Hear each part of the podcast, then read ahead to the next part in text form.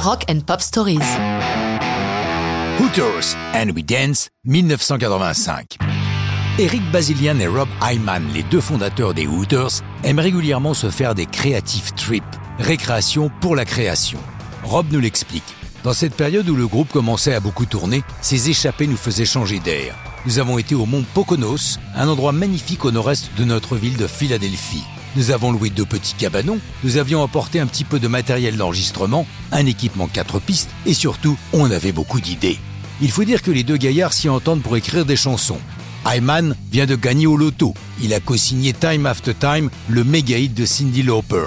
Leur voyage dans les monts Poconos est fructueux, comme Hyman le raconte. Je pense qu'on a dû écrire quelque chose comme une douzaine de chansons. Et le dernier truc que nous avons fait, c'est trouver le refrain de And We Danced. Elle était légèrement différente de ce qu'elle est devenue, mais l'essentiel était là. Nous étions conscients que c'était ce que l'on ramenait de plus fort de cette séance de brainstorming champêtre. La chanson est venue comme un flash. On l'a terminée plus tard, on l'a emmenée vers quelque chose de plus franchement rock'n'roll.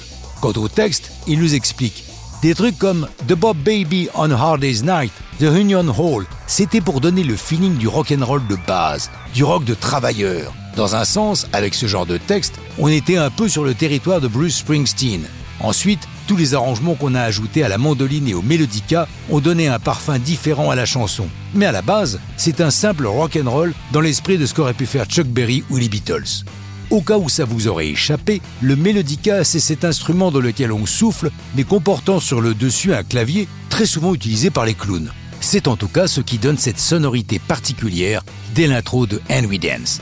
Les Hooters qui réalisent Nervous Night, leur premier album pour Columbia, ne pouvaient rêver meilleur lancement pour We Dance, une télé mondiale.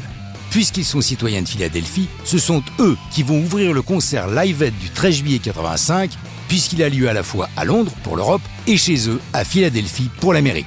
And Dance se classe top 20 et l'album se vend à plus de 2 millions d'exemplaires. Le magazine Rolling Stone les désigne comme meilleur nouveau groupe de l'année. D'autres grands succès et récompenses diverses vont suivre, mais ça, c'est une autre histoire de rock'n'roll.